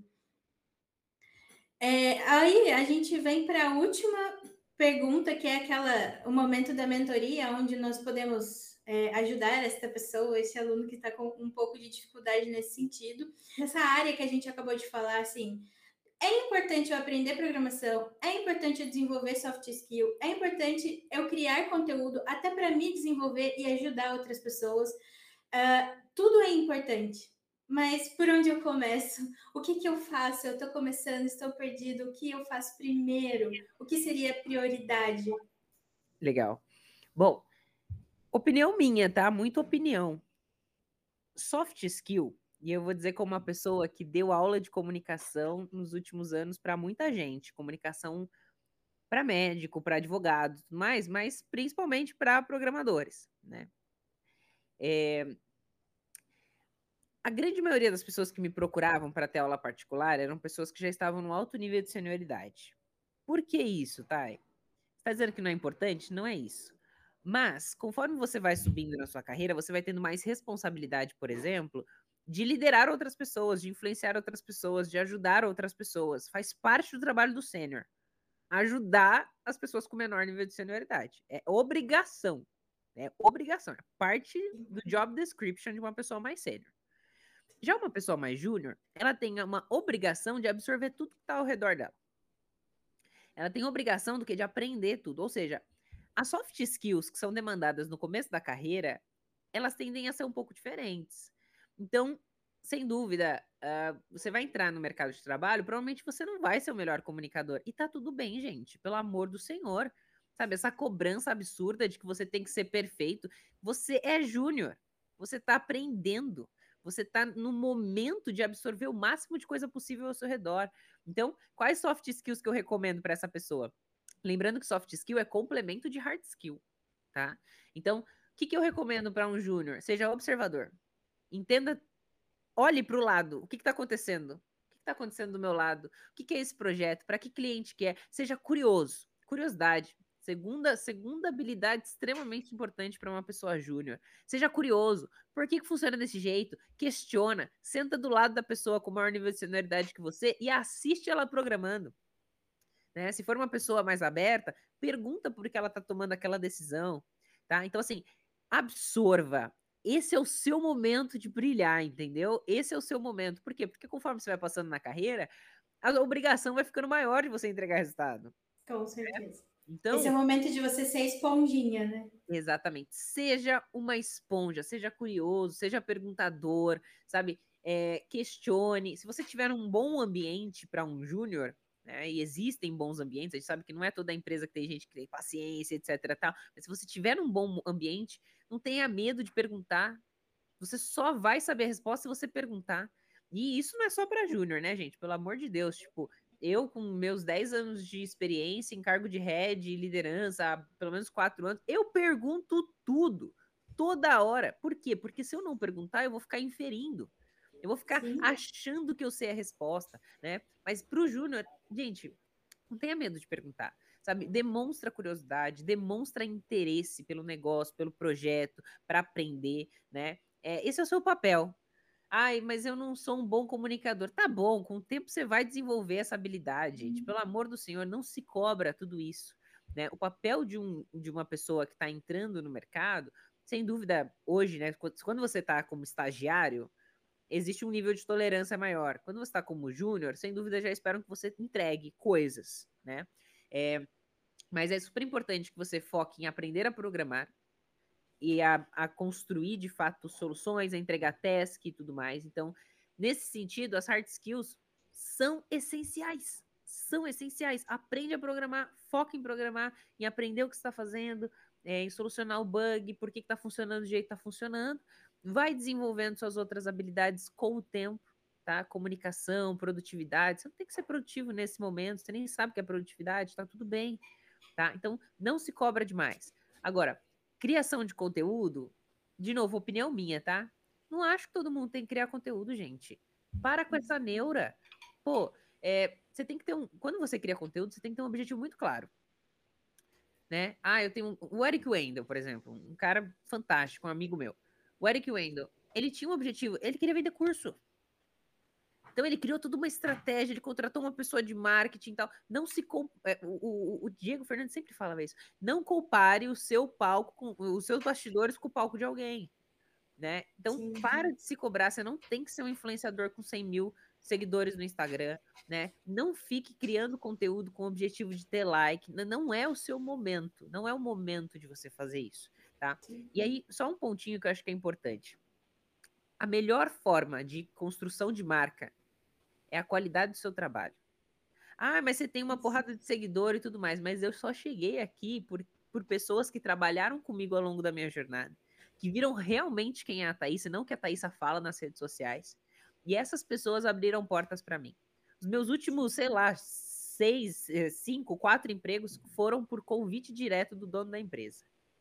Porque a pessoa. É, e, se você, e se você não tivesse esse perfil, se você não tivesse focando na qualidade do seu trabalho, provavelmente as oportunidades não teriam vindo até você de forma dessa forma como chegou, né? Não que, te, não que tenha sido fácil, porque você envolveu muito o seu trabalho nisso, é, muito o que você é, e então não que seja fácil, mas elas vieram até você. É muito que a gente fala, ah, os recrutadores chegam na. Como que os recrutadores chegam na pessoa e não é a pessoa que chega no recrutador, né? Esse é um detalhe. Porque a pessoa está demonstrando algo que é realmente interessante.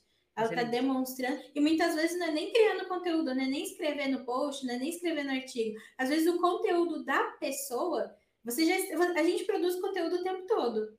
Exato com o nosso trabalho. Então. Exato. O melhor networking é a conexão genuína entre as pessoas. Ah, Thaís, tipo, hoje, por exemplo, qualquer país que você falar, eu conheço algum programador que mora lá.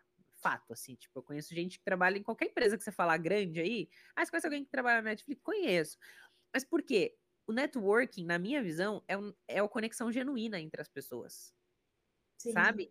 E como que você vai construir uma conexão genuína com pessoas que você não, não tem a, a, possibilidade de estar ali. Então, por exemplo, as pessoas que trabalham com você, Ju, é, essas pessoas, o que, que, elas falam de você quando você não está presente? Isso é reputação.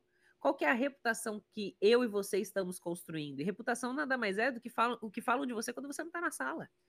Então, Exatamente. o que, que falam a respeito do nosso trabalho? Isso é a nossa influência, essa é a nossa construção. O que a gente fala nas redes sociais é um frame, né, daquilo que a gente escolhe compartilhar. E o objetivo, muitas das vezes, é diferente.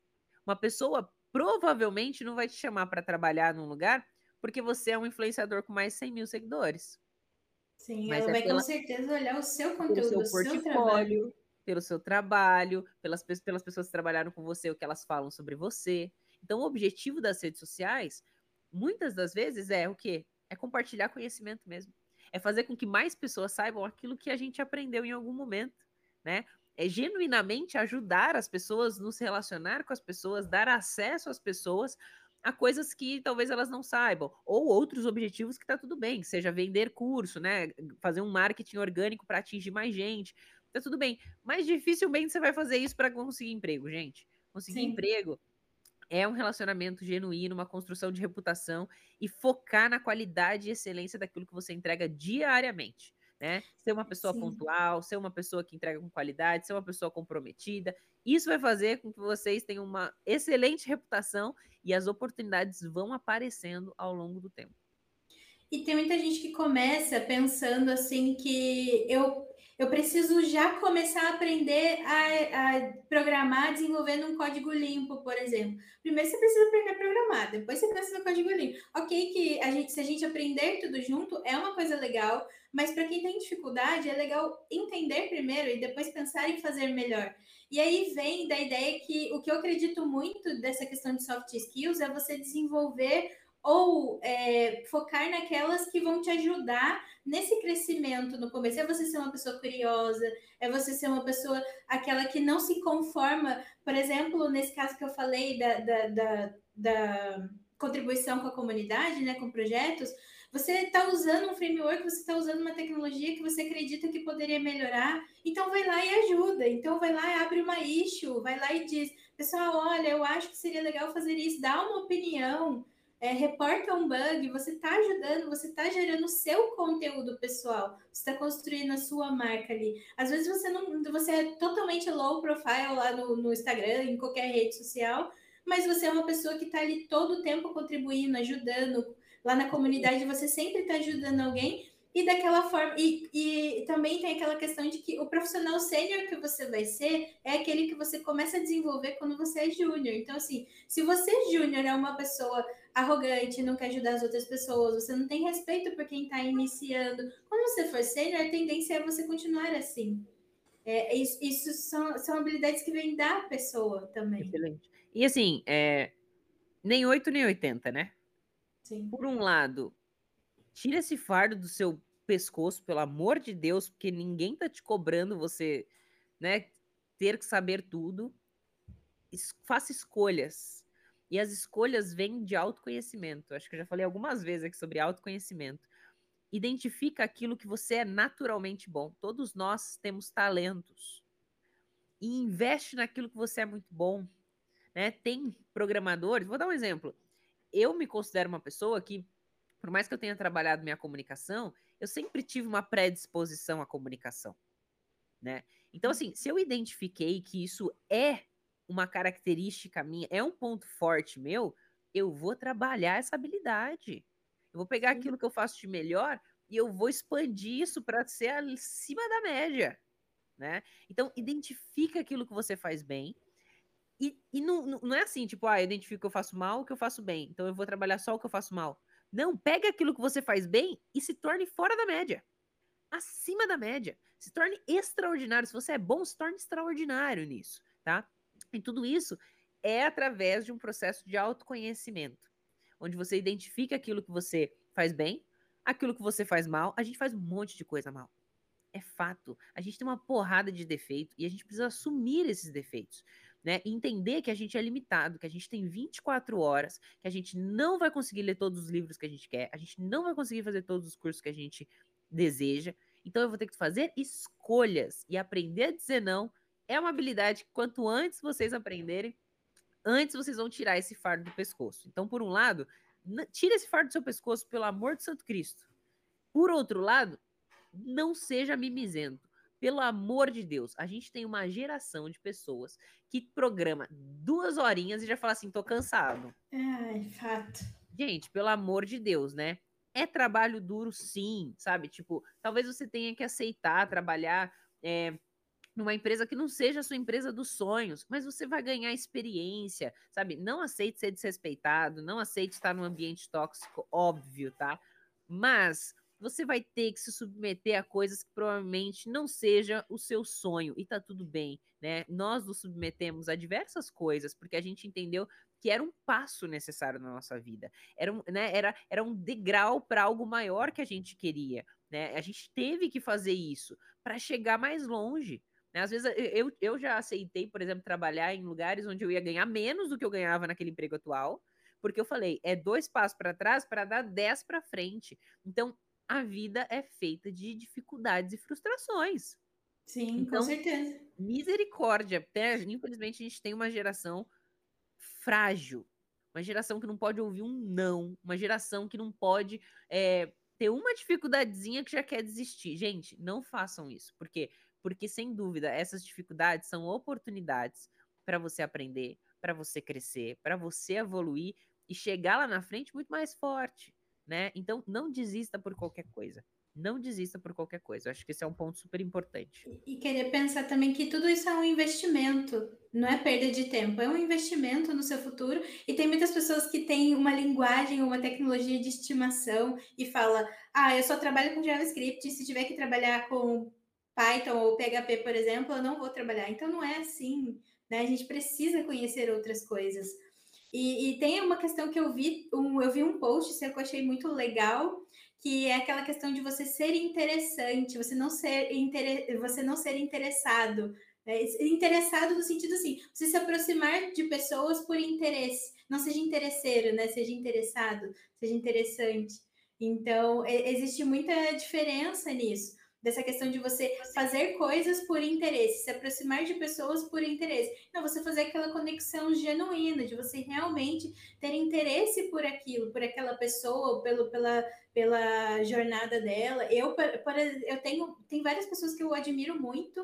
E assim, eu vejo se aquela pessoa conseguiu fazer, se aquela pessoa seguiu esse caminho, é, eu também consigo, e isso motiva muitas vezes a gente fazer assim. E a gente se aproxima por, por essa afinidade, não por ter interesse. Ah, então eu vou começar a seguir todos os influenciadores, vou tentar conversar com todos eles, e não é bem assim.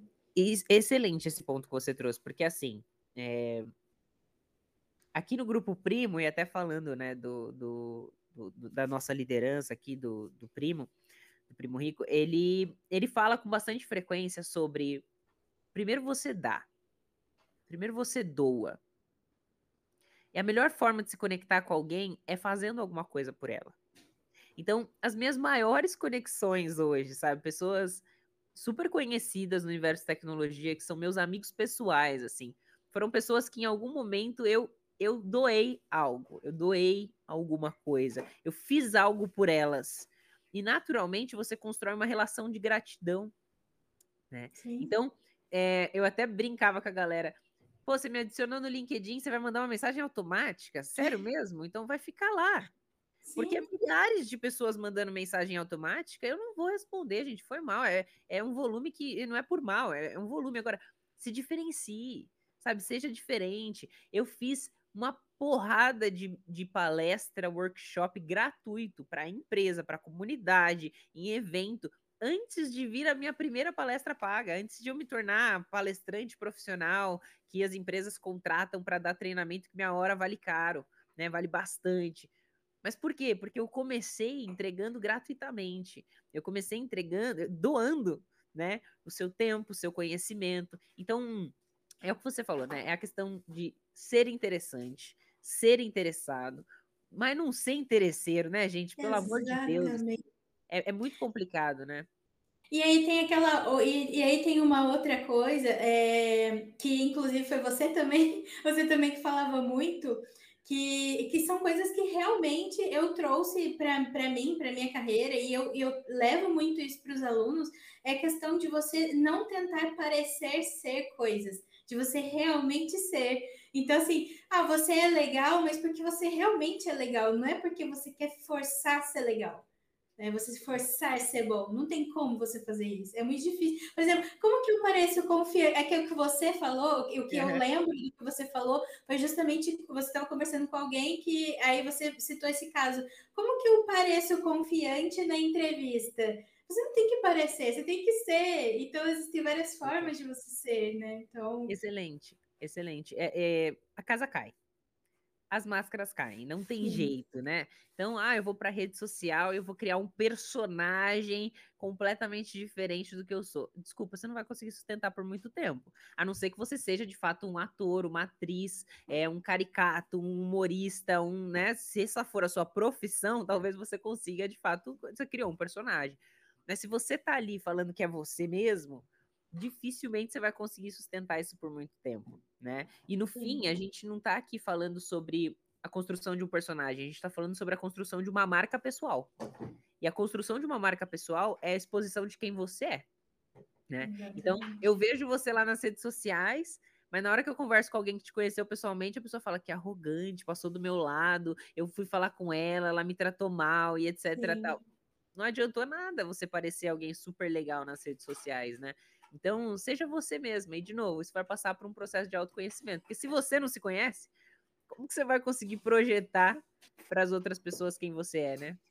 É, e como que você vai trabalhar nesses pontos que, que você tem dificuldade se você não assumir, se você não se enxergar, se você não trouxer isso para sua vida e às vezes pedir ajuda também. Às vezes não é fácil a gente mudar alguma coisa assim principalmente soft skill, como é que eu vou mudar a minha, é, como que eu vou ser mais interessado, como que eu vou ser mais curioso, como que eu vou ser né? Às vezes você precisa de ajuda, às vezes você precisa estar nessa constante, esse constante contato com a comunidade, eventos, conhecer outras pessoas para você desenvolver isso. Eu diria que sempre a gente precisa de ajuda, sabe? É, eu, eu sei que eu cheguei até aqui por N motivos. Foi esforço, foi, né? Teve dedicação, uhum. teve não desistência e tudo mais. Você chegou onde você chegou porque você pô, sentou a cadeira, estudou que nem doida e participou de um monte de projeto e tanana, beleza.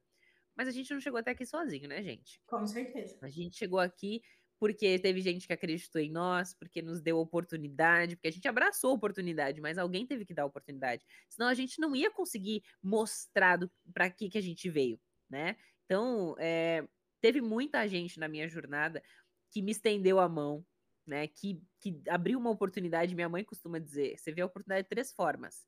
Ela vindo, ela diante de você e ela indo embora, né? Então, assim, Realmente. como que você trabalha uma oportunidade que está diante de você? Você aproveita ela ou você vai descartar ela? Quais são as consequências disso, né?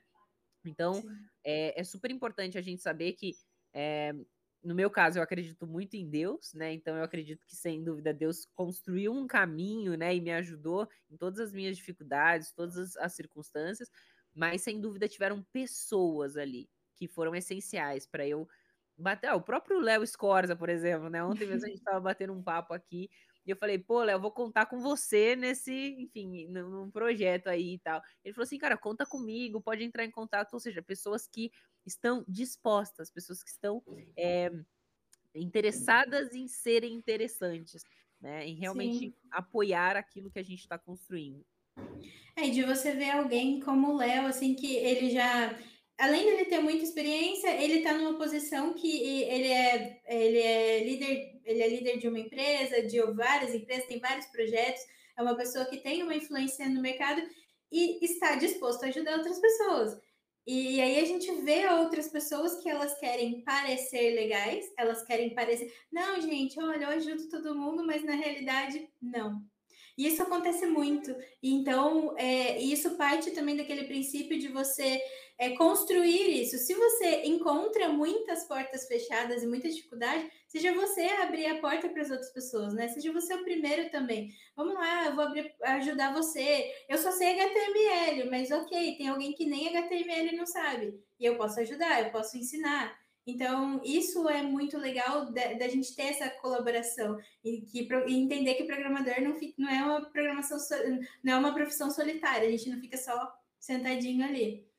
E, e, até aquela questão de dizer assim, ah, eu sou programador, então eu não preciso ler livros, eu não preciso aprender outras habilidades de comunicação. Por que, que eu vou aprender a fazer apresentações e falar com pessoas se eu sou programador e quero ficar sentado ali na minha cadeira? É, eu acho que esse ponto ele é muito interessante, porque lembra que eu comentei que conforme você vai crescendo o seu nível de senioridade, isso vai sendo requerido de você como parte do seu trabalho. Né? Como você falou, o desenvolvedor não é mais aquele que está dentro de um porão e passa uma pizza por baixo da porta. Né? Acabou isso. Precisa aprender a lidar com pessoas. Não tem como. Né? Nosso dia a dia como programadores é uma porcentagem programando, mas é uma boa porcentagem entendendo o negócio, solucionando problema, é, resolvendo bucha, conversando com gente, falando com o time, falando com outras áreas. Se você, nessa jornada, não aprende a se comunicar, você vai ser uma pessoa que não vai conseguir defender suas ideias, não vai conseguir chegar para uma outra área de produto, por exemplo, e justificar o porquê que vocês não vão conseguir entregar aquela funcionalidade que eles estão pedindo, porque tem uma complexidade técnica que essa pessoa não tem que saber. Ela Exatamente. não sabe e ela não tem que saber. Se você não tiver habilidade de comunicação para explicar coisas técnicas para pessoas não técnicas, desculpa, você vai sempre estar numa situação complicada. E, e eu conheço times de empresas que o time de tecnologia é visto como o pior time da empresa. Ninguém Sim. quer conversar, ninguém, todo mundo acha que eles são atrasados, que eles não cumprem com as, com as datas que eles colocam. Por quê? Porque desenvolver software é complexo. Se você Sim. não conseguir criar um relacionamento com as outras áreas, se você não conseguir expor as suas ideias, justificar as questões técnicas para pessoas não técnicas, você vai ganhar inimizade. E você não com precisa certeza. disso. né? Então, a habilidade de comunicação, conforme você vai crescendo em senioridade, vai ficando cada vez mais necessária, né? É só uma das habilidades das quais você vai precisar é, ler livro, vai precisar conversar com gente, se for necessário fazer curso, se for necessário conversar com pessoas que já tenham desenvolvido essa habilidade, você vai ter que dar um jeito. Mas habilidades e soft skills, é, tem até aquela frase, né? Muitas pessoas são contratadas pelas hard skills e mandadas embora pela soft skills. Então a pessoa é tecnicamente surreal, mas é uma porta. Sim. Não consegue trabalhar em equipe de jeito nenhum. Desculpa, você vai ter que fazer code review, você vai ter que fazer planning, você vai ter que fazer review, você vai ter que você vai ter que falar com gente, entendeu? Você vai ter que se comunicar e a soft skills não é mais uma opção, né? É obrigatório. E você ser uma pessoa que também sabe ah, dar o feedback e sabe ajudar. E aí você vê uma pessoa que está começando, nossa, você não sabe isso, isso é básico, como que você não sabe isso? Então é o tipo, é a forma como você fala com as pessoas. E, e aí você pode desencorajar alguém que está começando só com esse comportamento. Você achar engraçado que a pessoa escreveu errado, você achou engraçado porque a pessoa eh, falou um termo técnico errado ou diferente, ou ela não entendeu aquele termo técnico, as pessoas acham engraçado e falaram, nossa, mas você não sabe? Como que você está aqui? Então, não, esse tipo isso de é comportamento é pode matar a carreira de alguém, né? Com então, certeza. Então, assim, já fica uma dica de livro aí, comunicação não violenta. Então, é um... então eu, ia, eu ia falar para vocês exatamente agora. Lá na comunidade, a gente tem um, o líder de comunidade, né, que é o Castro, ele propôs um dia do livro. Porque a gente sempre fala de livro, e eu também gosto muito de ler. E lá no Black, eu, eu faço review de dois livros, que é Programador Pragmático e o Clean Code. Então, a gente trouxe essa cultura de leitura para os alunos. E ele propôs esse dia do livro. E aí eu queria que, já que você falou agora comunicação não violenta, e indica para a gente mais alguns livros que você acha legal, assim, importante para quem está iniciando, para a gente ter no nosso dia do livro. Caramba, eu tenho no outro ambiente ali, eu tava no, tem uma biblioteca gigantesca de, de livros, tanto de tecnologia quanto não de tecnologia. Eu vou, vou propor alguns aqui. Tem um livro que eu estou na leitura dele agora, chama Grandes Decisões sobre Pessoas.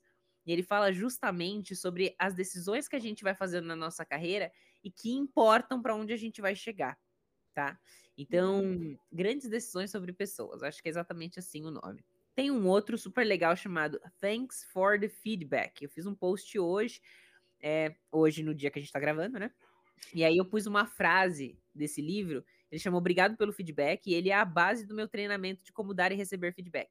Então ele fala como que por que, que nós não biologicamente falando, por que, que nós não recebemos bem feedback? Ninguém, tá? Biologicamente falando.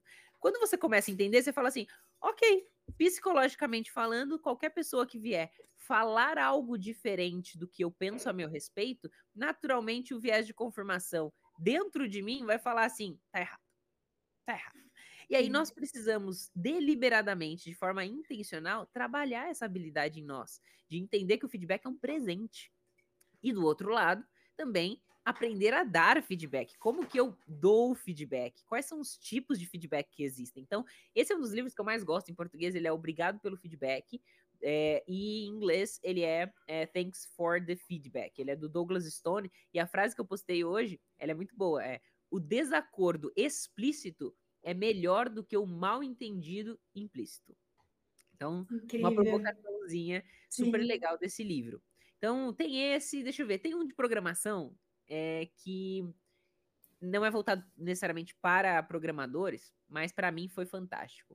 Que é, é, Nossa, deixa eu lembrar o nome dele aqui. É, algor, é, eu não sei em português. É Algorithms to Live By. Acho que é Algoritmos para Viver em português. Ah, acho que eu já vi isso. Por que, que ele é fantástico na minha visão? Porque ele é um livro que mostra como as bases computacionais, as bases da programação, podem ser utilizadas para você solucionar outros problemas da vida.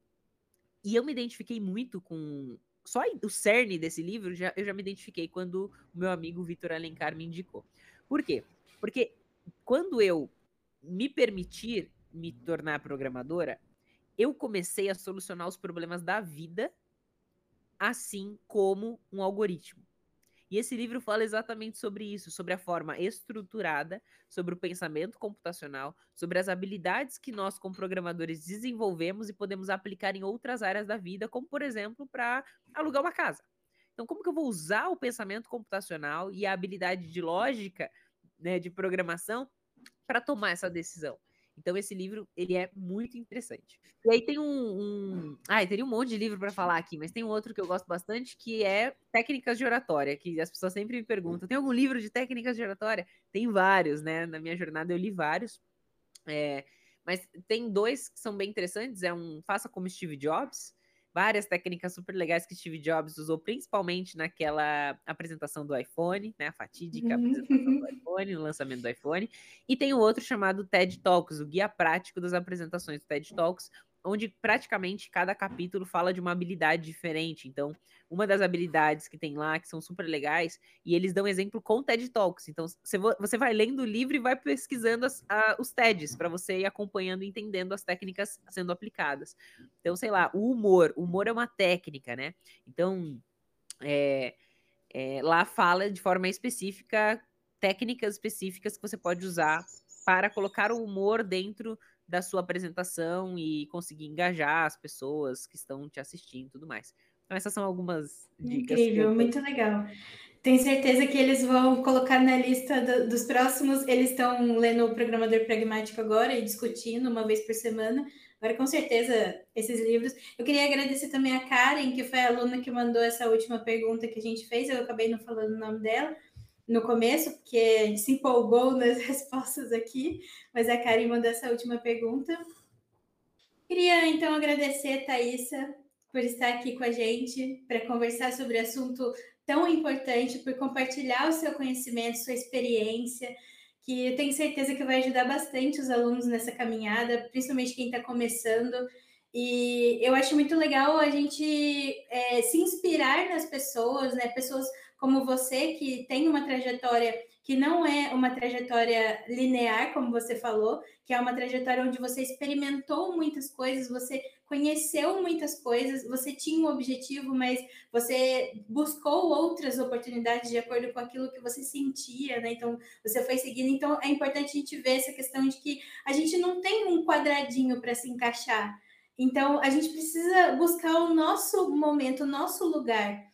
E, e também não, não, não, enlouquecer com essa quantidade de eu preciso saber tudo, eu preciso saber isso, aquilo, aquilo, aquilo, aquilo. Então vamos focar naquelas coisas é, fundamentais, que é a base técnica, fundamentos, e, e naquelas habilidades que vão nos levar para esse caminho. É, eu queria falar para o pessoal também, vocês eu acredito que é muito difícil ter alguém aqui que não conheça a Thaisa Candela, mas sigam Thaisa nas redes sociais. Tá no Instagram e onde mais, Thaisa? Ah, qualquer rede, Thaísa Candela, com H2S acertando I 2L no Candela, dá para cá. Thaísa também está em todas as redes sociais, então siga a Thaísa. É, ela, ela tem muitas dicas muito interessantes sobre soft skills, comunicação, tecnologia. Então é muito legal. Sigam a Thaís nas redes sociais, vejam os posts e aprendam. É uma, é uma fonte de pesquisa. Vídeo de Thaís é uma fonte de pesquisa. Quando vocês quiserem entender alguma coisa relacionada a soft skills, tecnologia, vá no Instagram da Thaís para vocês conhecerem um pouco mais. E é claro que todo mundo que está aqui já segue o Bitcode. Se não segue, siga a gente lá no Instagram, no YouTube. O podcast vai ficar disponível no Spotify também, no YouTube com, com, a, com o vídeo, né? E no Spotify sem o vídeo, é claro. Mas a gente está também no LinkedIn. É aquele, já viu aquele memes? Onde você estiver, eu vou estar lá. do Júlio, do... todo mundo deu aqui. Onde você estiver, eu vou estar lá. Então procure a gente, siga a Omit Code em todas as redes sociais que a gente vai estar lá. Thaísa, muito obrigada. Eu que agradeço, eu agradeço pelo convite, pelo papo. Amei te conhecer, Ju, também. Ainda não, não tinha tido prazer. Eu só queria deixar um, duas frases aqui, que por sinal tá lá no meu feed também. Claro, pode falar. É, muito baseado nisso que você falou, assim. Primeiro, galera, o futuro não tá pronto para ser vivido. O futuro tá pronto para ser construído e é uma questão de escolha se a gente simplesmente vai deixar com que ele passe por cima de nós, né, com que a ausência de uma decisão já é uma decisão. Então, se vocês não tomarem decisões sobre a carreira de vocês, não se tornarem protagonistas, né? Não viverem um dia após o outro e, e perceberem que as oportunidades estão aí, que tá tudo bem a gente pivotar, tá tudo bem a gente resetar, Tá tudo bem a gente mudar o curso das coisas, tipo, tá tudo certo, pedir as contas quando faz sentido. Tá tudo certo entrar num emprego que talvez você não saiba exatamente o que, que vai ser. Tá, tá tudo certo, tá tudo bem, sabe? Tipo, o mundo não vai acabar por conta disso.